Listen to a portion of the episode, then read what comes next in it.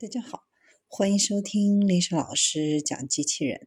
想孩子参加机器人竞赛、创意编程、创客竞赛的辅导，找丽莎老师。欢迎添加微信号幺五三五三五九二零六八，或搜索钉钉群三五三二八四三。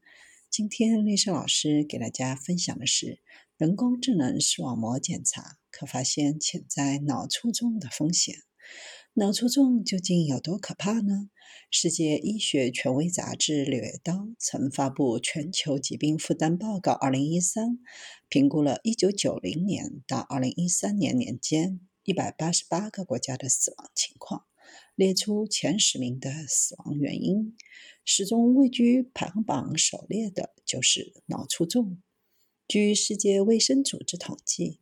全世界每六个人就一个人可能患脑卒中，每六秒就一个人死于脑卒中，每六秒就一个人因脑卒中而永久自残。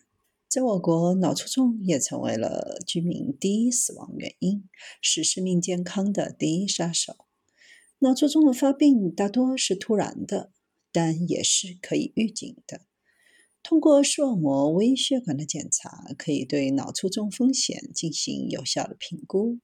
在国际卒中大会会场发布的 FOTO-TIA 研究结果，分析了视网膜微血管改变对轻型卒中和短暂性脑缺血发作的鉴别诊断价值。结论显示，在评估疑似 TIA 患者的时候，免散瞳眼底照片评估的视网膜微血管改变，可以作为鉴别 TIA 和脑卒中的独立因素。视网膜微血管的改变为脑卒中提供了另外一种诊断方式的可能。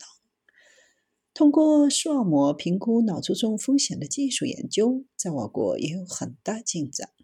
国家柔道队、蹦床队教练和运动员通过人工智能系统分析血管和神经的异样改变，评估包括脑卒中在内的几十种健康风险。